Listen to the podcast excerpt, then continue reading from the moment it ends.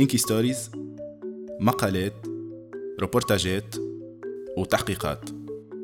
انكفاضة بالتونسي.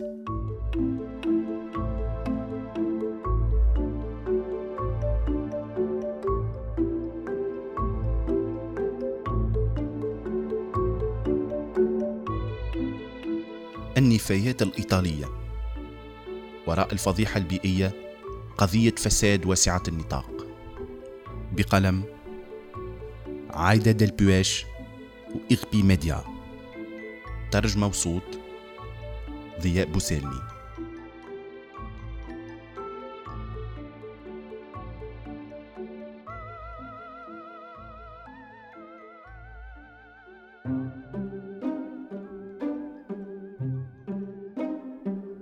توا تعداو أشهر على اللي صار ما زالت قضية توريد النفايات المنزلية الإيطالية تهز الرأي العام في البلاد.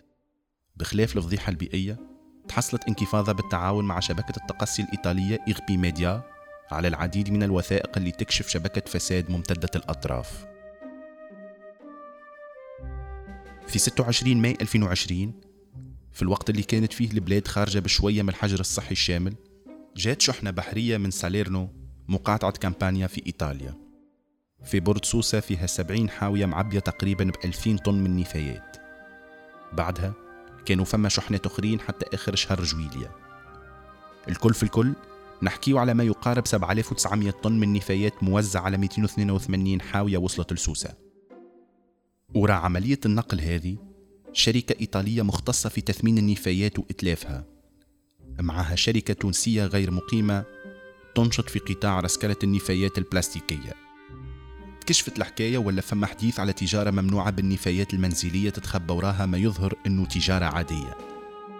من بعد ظهر اللي تم تقديمه من قبل الشركة التونسية كفضلات بلاستيكية موجهة للفرز والرسكلة وإعادة التصدير إلى الخارج. هي في الحقيقة نفايات منزلية حضرية كلها خطر النفايات هذه ملمومة من ضواحي مدينة نابولي.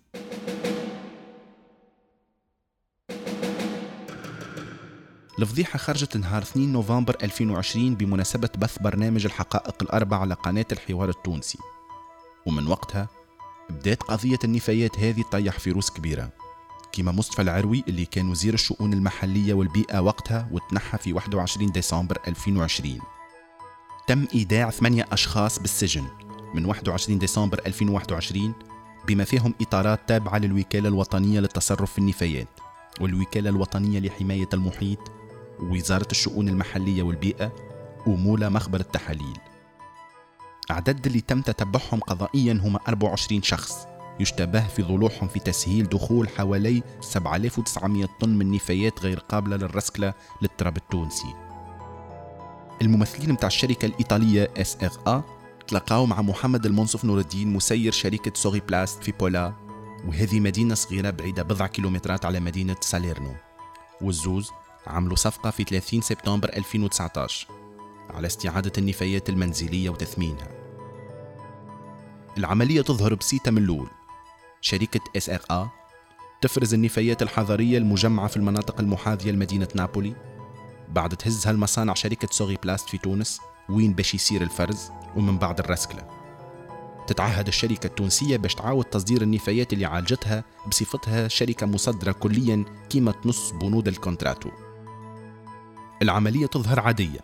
عادي أنه إيطاليا الغارقة في كميات كبيرة من النفايات الحضرية تعمل معالجة للنفايات هذه في بلدان أخرى خاصة وأن عملية الاستعادة هذه توفر ربحية أكبر مقارنة ببلد المنشأ.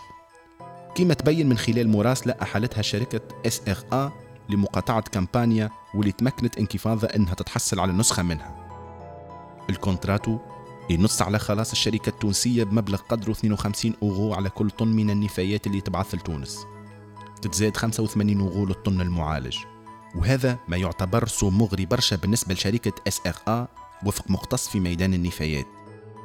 وباطلاع إنكفاضة على التحويلات البنكية تبين أنه شركة Soreplast وصلها حتى لتوا ما أقلش من 230 ألف أوغو من عند شركة إس آر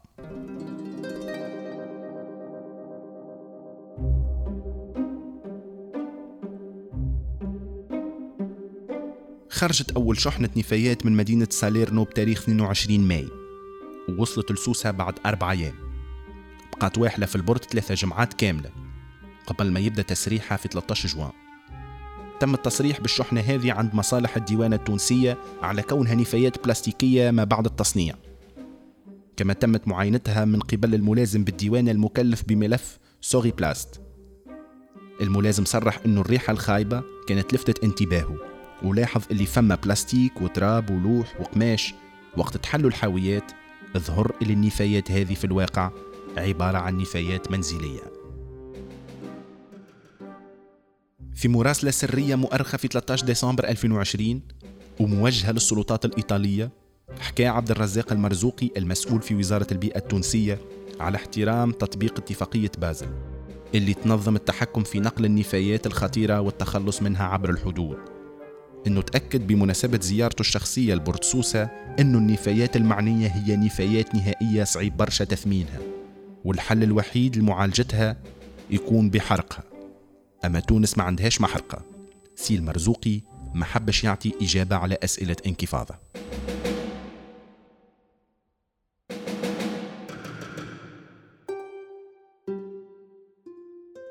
تنشط شركة Soreplast اللي أسسها محمد المنصف نور الدين عام 2009 في قطاع النفايات توا أكثر من عشر سنين.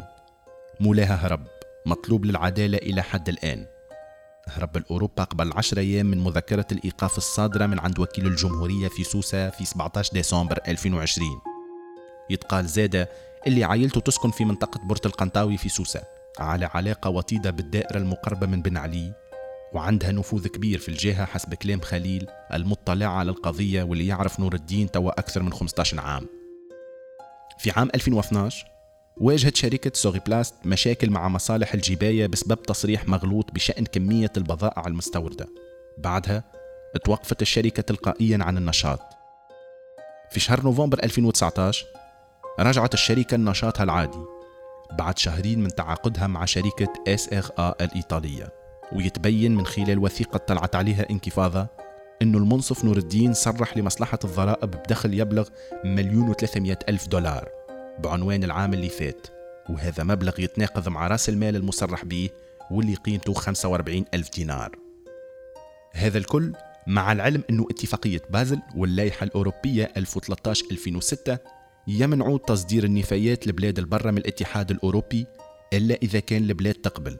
وفي حالة يكون فما مصنع ينجم يتكفل بالرسكلة بمعنى آخر ممنوع نقل النفايات للخارج باش يتم ردمها في مصبات النفايات. باش يتم تسليم النفايات المنزلية المبعوثة من إيطاليا شركة سوغي بلاست قدمت تصريحات مغلوطة نظرا لأنها ما عندهاش الإمكانيات اللازمة وعلى خاطر اختصاصها يتمحور رسميا حول البوليمغات البلاستيك.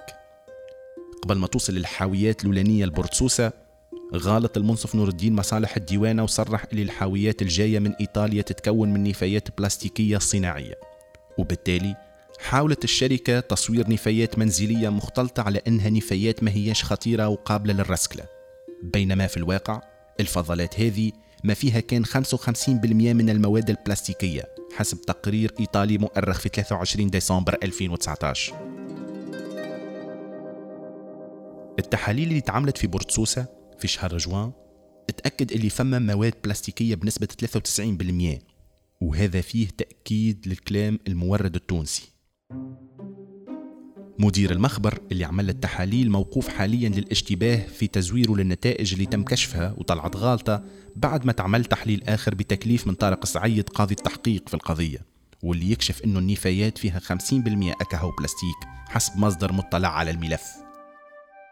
بخلاف هذا بالنسبة لكلاوديا سالفستريني مديرة مجمع بوليكو مجمع لرسكلة فضلات المنتجات القائمة على البولي إيثيلين واللي اتصلوا بها زملائنا الإيطاليين في إيربي ميديا أكدت كيف يبدأ فما مادة واحدة أكاهو في النفايات ما تكونش بالضرورة قابلة للرسكلة. تنجم تتوفر كمية معينة من البلاستيك أما ما يترسكل منها كان 2% أكاهو. في رسالة إلكترونية سرية مؤرخة في 23 أكتوبر 2020 وموجهة للسلطات الإيطالية أكد عبد الرزاق المرزوقي أنه شركة سوغي بلاست ما عندهاش الموارد المادية والبشرية ولا حتى الموارد التكنولوجية اللازمة باش تعاود فرز النفايات المستوردة. والسؤال المطروح هنا هو إذا كانت الشركة ما تنجمش ترسكل النفايات فهل كانت تخطط باش تحطها طول في مصب النفايات في تونس؟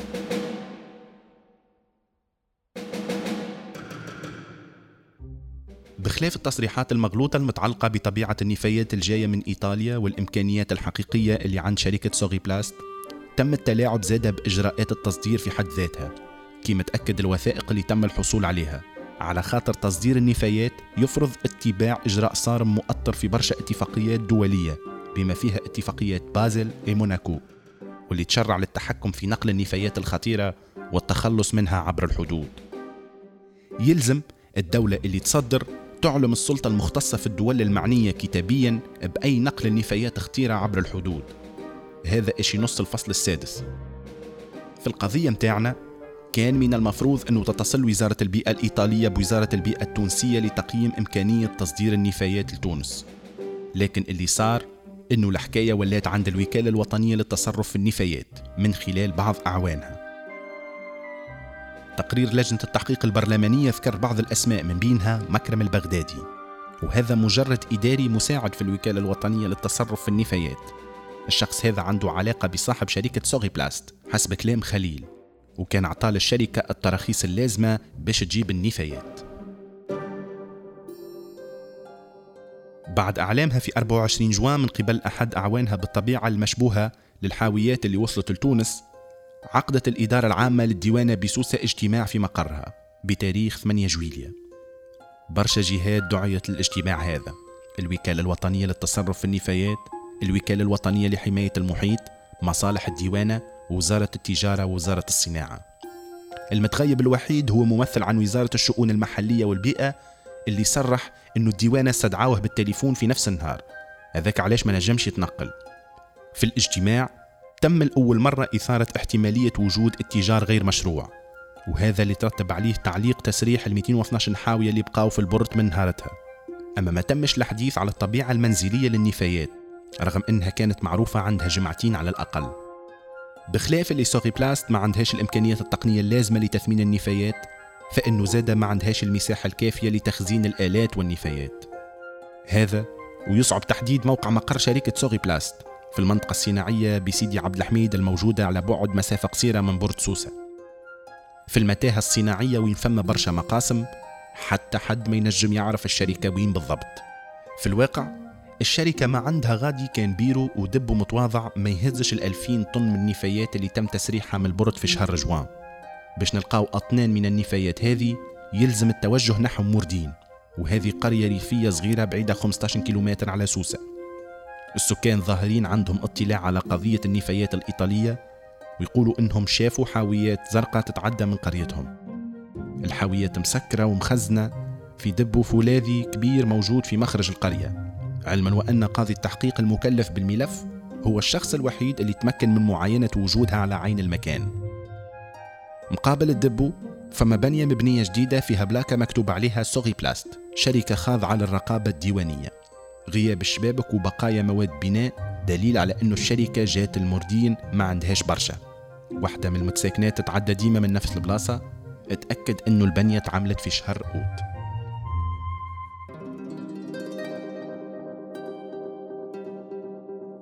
صعوبة العثور على موقع ربما هو السبب اللي خلاه ما يتذكرش في الوثائق الكل اللي تمكنت انكفاضة من جمعها.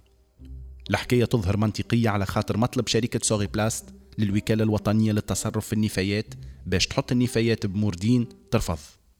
على خاطر المستودعات ما فيها حتى شيء وحتى ماكينة متاع فرز النفايات كما صرح مصدر مطلع على الملف. معناها النفايات تحطت بشكل غير قانوني. في المقابل تم ذكر موقع آخر في الوثائق اللي تم جمعها اللي هو موقع سيدي الهاني في المناطق النائية لمدينة سوسة على بعد 20 كيلومتر من موردين باتجاه القروان. المنصف نور الدين خذا بتاريخ 15 جويلية ترخيص الوكالة الوطنية للتصرف في النفايات لنقل وحدة الفرز الغادي بسبب ضيق الدب الرسمي في سوسة. والتوا ما تمش استغلاله رغم اللي كان من المفترض إنه يتهز له ال 212 حاوية المتبقية واللي بقاو في البرد. تفصيل آخر مهم برشا. الزوز دبوات متاع موردين وسيدي الهاني يبعدوا كيلومترات على مصب الزبلة اللي في سوسة. وين يتم نقل جميع النفايات المنزلية بالجهة باش تترمى في المصب في العراء بالنسبة لخليل الناشط البيئي المطلع على الملف هذا مش صدفة على خاطر حسب كلامه واضح أنه شركة سوغي بلاست كانت عندها نية مبيتة باش تهز النفايات الجاية من إيطاليا طول مصب النفايات من غير لا تعمل أي عملية رسكلة يبقى لازم نعرفوا إذا تم نقل جزء من النفايات للمصب ولا لا. كدليل على ذلك تنص الاتفاقية المبرمة في فيفري 2020 بين سوغي بلاست والوكالة الوطنية للتصرف في النفايات واللي تحصلت انكفاضة على نسخة منها على السماح للشركة بالنفاذ إلى مصب سوسة لإيداع الجزء غير القابل للرسكلة من نفاياتها. وفي وثيقة موجهة للشركة الإيطالية بتاريخ 16 جويلية صرحت شركة سوغي بلاست إنها عالجت بالفعل أول 1900 طن من النفايات المتعلقة بالشحنة اللولانية اللي وصلت لتونس في 26 ماي 2020 حسب هالتصريح تمت استعادة 1840 طن من النفايات في حين تم إلقاء 129 طن أخرى غير قابلة للتثمين بمصب سوسة رغم اللي مصدر تابع لمصب سوسة انفى وجود النفايات. رئيس بلدية موردين تخلص من المسؤولية وأكد أنه ما عندوش علم بمآل النفايات.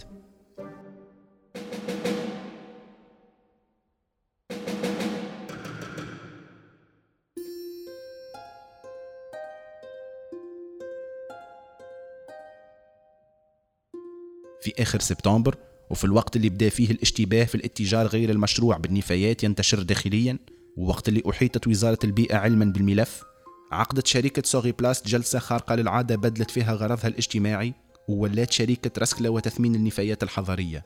لكن الإجراء هذا تعمل بعد ما فات الفوت. في خريف عام 2020 بدأت الأخبار على القضية تنتشر إلى أن خرجت علنا في مطلع شهر نوفمبر وخذت الفضيحة منعطف دبلوماسي مع طلب تونس رسميا إرجاع النفايات الإيطالية في 23 أكتوبر 2020 أما من الجانب الإيطالي فإنه طلبت مقاطعة كامبانيا من شركة إس إر إيجاد مخرج للمأزق لكن الشركة الإيطالية ما تراجعتش على موقفها وبقات النفايات في البورت.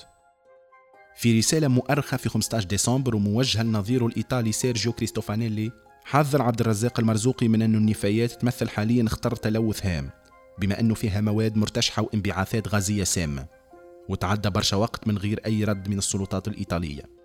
في غضون ذلك طالبت مقاطعة كامبانيا شركة SRA استرجاع النفايات. لكن الشركة رفضت إذا ما خذتش تعويض بالكامل من قبل الدولة التونسية ولا الإيطالية. وفي 2 فيفري 2021 حكمت المحكمة الإدارية التابعة لمقاطعة كامبانيا برفض دعوة شركة إس إر A لإبطال الحكم. تبقى هذه قضية للمتابعة.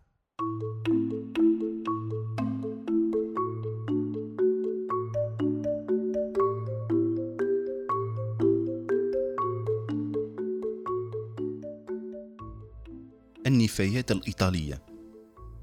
وراء الفضيحة البيئية قضية فساد واسعة النطاق. بقلم عايدة دلبواش وإغبي ميديا. ترجمة وصوت ضياء بوسالمي. تصميم صوتي أسامة جايدي. إنتاج انكفاضة بودكاست.